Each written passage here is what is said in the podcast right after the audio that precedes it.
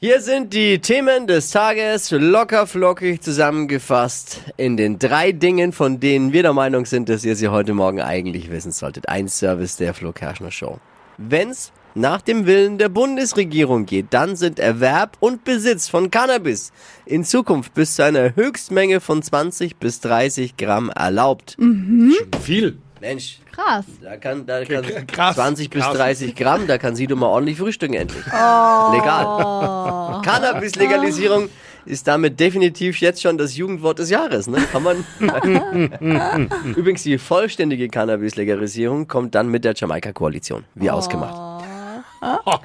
TV-Koch Steffen Hensler bekommt jetzt eine neue Show zusammen mit dem Ja, bin ich Wendler. gespannt. Krümelmonster aus der Sesamstraße. Was?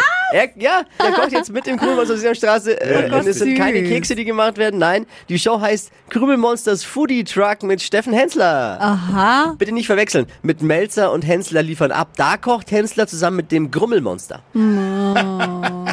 Der Münchner Stadtrat hat's beschlossen, die Wiesen 23 zwei Tage länger. Ui. Oh, warum? Also, ja, weil sie es können. Weil es auch schon wurscht ist, der Leber. Ne? Egal. Also zwei Tage mehr, an die man sich später nicht erinnern kann. Was soll's?